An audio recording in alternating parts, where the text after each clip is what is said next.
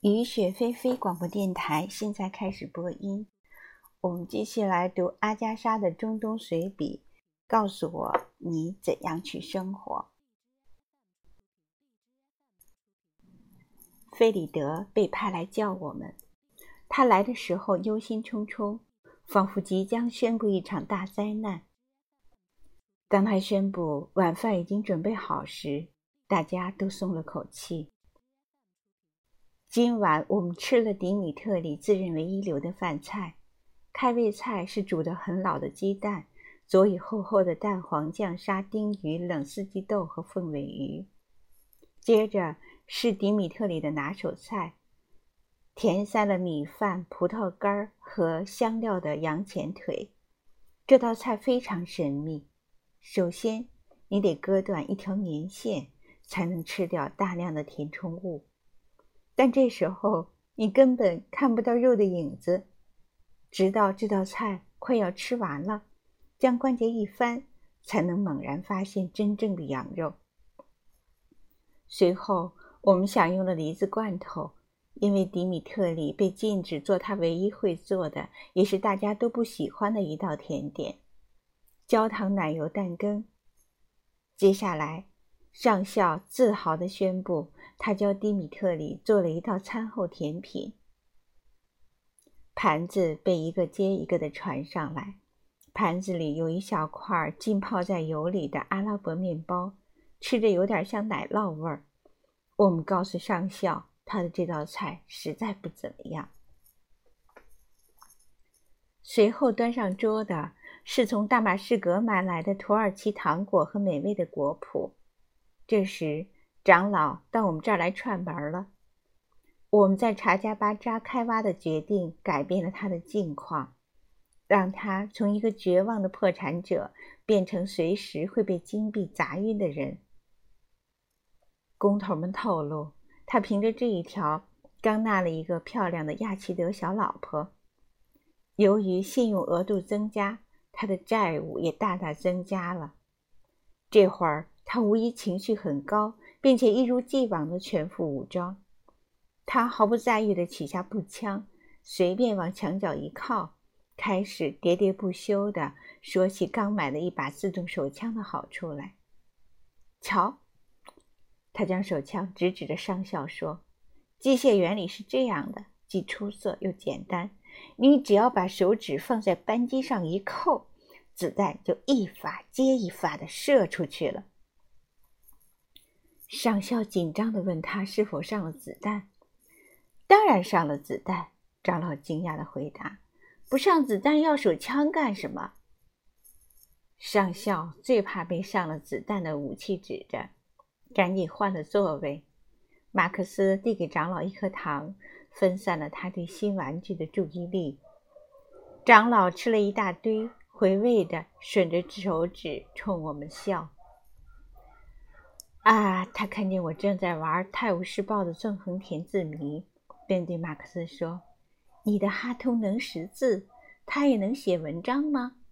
马克思说：“正是如此。”哇！一位博学的哈通，长老赞赏地说：“他给女人开药治病吗？如果开的话，那天晚上我的妻子们会过来给他说说他们的病痛。”马克思说：“欢迎长老的妻子们来，不过很不幸，他的哈通不大会说阿拉伯语。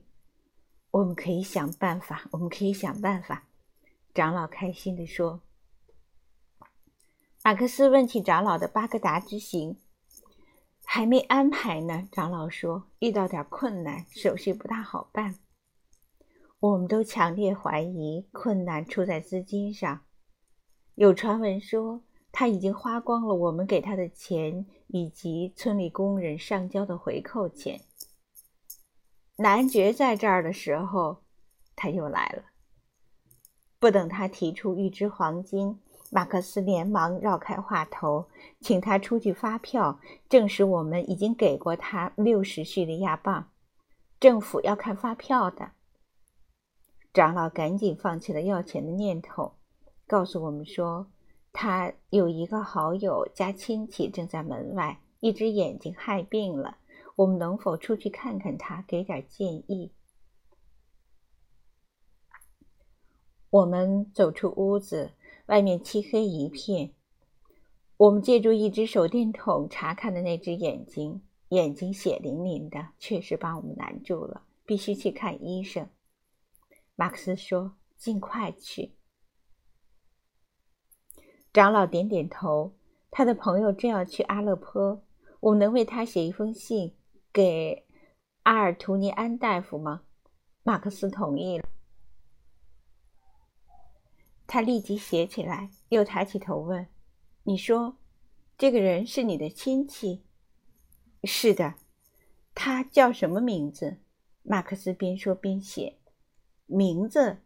长老有点意外。“我不知道，我得去问问他。”长老再次走进夜色中，带回了他亲戚的名字：马哈茂德·哈桑。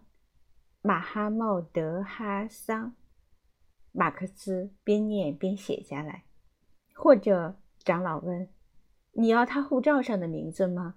叫达乌德·苏里曼。马克思晕了，问他的真实名字到底叫什么？想叫什么就叫什么吧。马长老豪爽地说：“接过马克思的信，长老重新背上他的武器，快乐地祝福了我们和他的神秘伙伴一起消失在夜色中。上校和疙瘩开始争议起爱德华八世和辛普森夫人的轶事来，接着又引出了婚姻的话题。看来下面自然会过渡到自杀上了。”想到这里，我走开睡觉去了。今天早晨起了大风，风力不断增加，到了中午已经发展成尘暴。疙瘩去土丘的时候戴着草帽，这可给他带来了不小的麻烦。帽子的带子后来缠住了他的脖子。一向乐于助人的米歇尔赶来救援，加油！他说。使劲的拉扯着袋子，疙瘩脸色发紫，快被勒死了。加油啊！米歇尔兴奋的喊叫着，扯得更加用力了。疙瘩的脸由紫变黑，幸好有人及时把他救了下来。收工后，脾气火爆的阿拉维和木工萨尔基斯发生了激烈的争吵，和往常一样，事出无因。不过为点鸡毛蒜皮，却上升到了玩命的高度。马克思不得已搬出了他称之为“学前说教”的那一套。他说他越来越适合做个小学校长了。现在动不动就开始了令人作呕的道德说教。他的长篇大论真让人忘不了。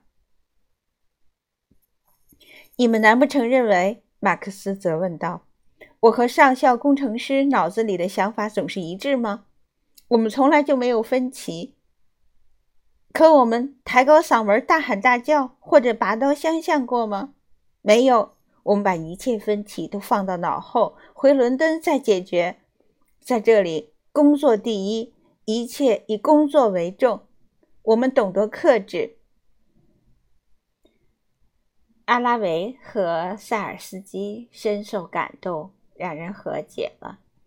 出门的时候，两个人互相谦让，谁都不愿意走在前面。那份谦恭礼貌的情景实在是太美妙了。